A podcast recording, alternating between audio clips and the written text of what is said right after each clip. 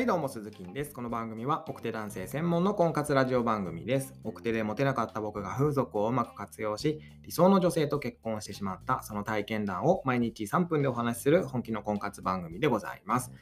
ということで今日はですね、自信は出すものじゃなく出るものだよというテーマでお話をしていきます。えー、僕が思うになんですけどね、これ僕の個人の見解ですけども、自信ってで出るんですよ。出そうと思って出るもんじゃないですよ。で、出るんですよ。ね。で、そして、えー、嫌われない第一印象っていうのを作っていけば、自然に自信って湧いて出てくるんですよね。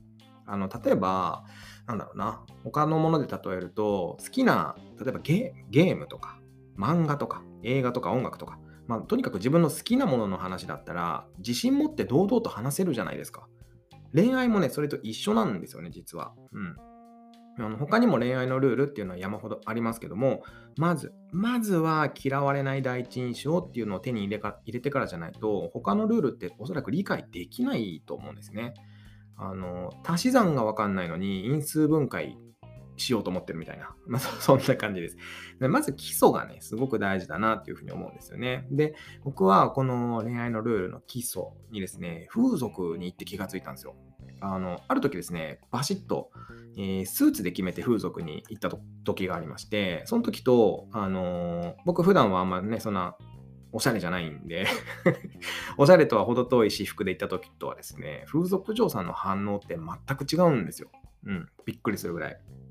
で、で自分が持ってないことにこう嫌気がさしてね、風俗で性欲を満たしてる自分っていうのが情くな情けなくなってた頃があって、で、まあ、ダサい服でね、なんとなくこう、気だるい雰囲気のまま風俗に行ってたんですよ。まあ、風俗行ったってさ、別に風俗嬢さんと付き合えるわけじゃないしさ、みたいな。うん。もうお金払ったら誰だってやらせてくれるっしょ、みたいな感じでね、こう、だるだるで言ってたんですけどもね。うん。で、その時向かってたのはですね、言ってたのは、えー、僕の大好きなビデオパブと呼ばれるね、要はまあ、手こき店ですね。はい。エッチなこう、DVD とか見ながら、女の子がね、こう手でやってくれる場所なんですけど、お触りね、オプションなんですよね、大体ね。お触りできないんですよ。はい。生き地獄ですよね。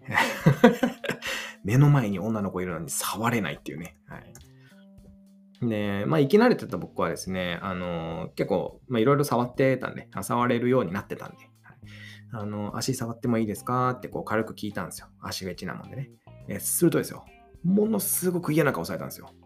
で、あちょっと無理です、みたいな感じで言われましてですね、撃沈したんですね。え、なんでと思って。いつも他の子触らせてくれるやんって思ってたんですけども、で、まあ、そんな風に思いながらね、まあ、さらに気だるい気分でね、家に帰ったわけなんですけど、で、帰りながらね、ちょっと考えてたんですけど、これね、あの、顔もかっこよくなければ、僕みたいに。で、服もダサい。さらに元気もなくて。で、まあ髪の毛もなんかちゃんとセットしてるわけじゃないようなね。なんかそんなわけのわからない男が来たら普通にですよ。普通に考えたら、うわ、なんなんこいつキモって思うじゃないですか。ね、そう思われて当然だと思うんですよ。でだからね、足触らせてもらえなかったんだなって気づいたんですね。これ当たり前のことじゃないですか。でもその当たり前のことに僕は気づけなかったんですよ。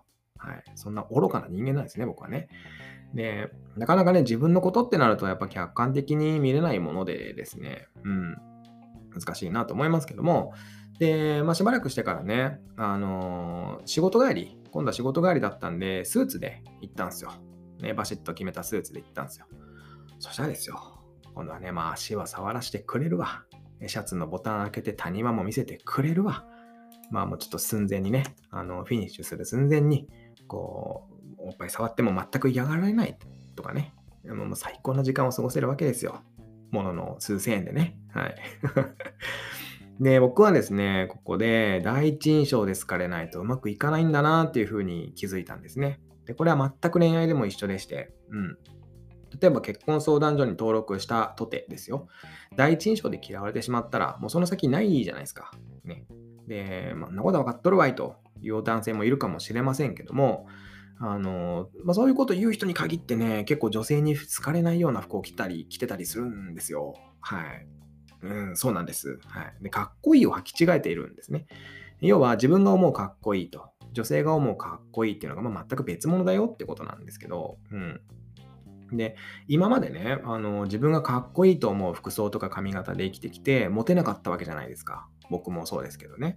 でもそれはもう真実であって、もう疑いようのない事実なわけですよ。もう覆らないです、これね。覆らない。うん。で、まあ、この認めたくない、それ認めたくないっていうのはもうわかるんですけども、ここに蓋しちゃうとね、ダメなんですね。そこにちゃんと向き合わないといけないです。自分がダサいってちゃんと認めないと。ね、僕も最初は辛かったですよ。自分がダサいって認めるのはね。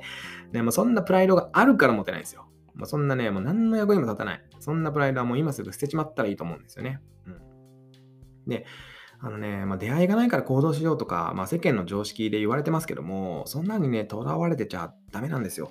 ルールを知らないまま行動したって何も得られませんのでね。で逆にですよ。逆に、ルールさえ知ってしまえばね、意外にすんなり行くんですよね。不思議とね。うん。だからぜひね、こう、えー、ちゃんとした恋愛のルールっていうのを知ってもらいたいなというふうに思います。まずは世間で言われてることっていうのを疑うっていうところから始めてみるといいんじゃないかなというふうに思います。ということで今日は自信は出すものじゃなくて出るものだよってお話をさせていただきました。えー、僕が運営している奥手専用の婚活ブログでは僕が今までやってきたことっていうのを10万字の壮大なボリュームで綴っております。気になる方は概要欄から飛んでみてください。えー、あとですね、6月か7月ぐらいに奥手男性専用の婚活の教科書みたいなものを出します。えー、僕の知識と経験っていうのを全部詰め込んでいますので、えー、ちょっとやばいもんができそうだなというふうに思っております。気になる方は、えー、チェックしておいてください。ということで明日はあなたの恋愛がいつも長続きしない理由というテーマでお話をしていきます。また明日の放送でお耳にかかりましょう。バイバイ。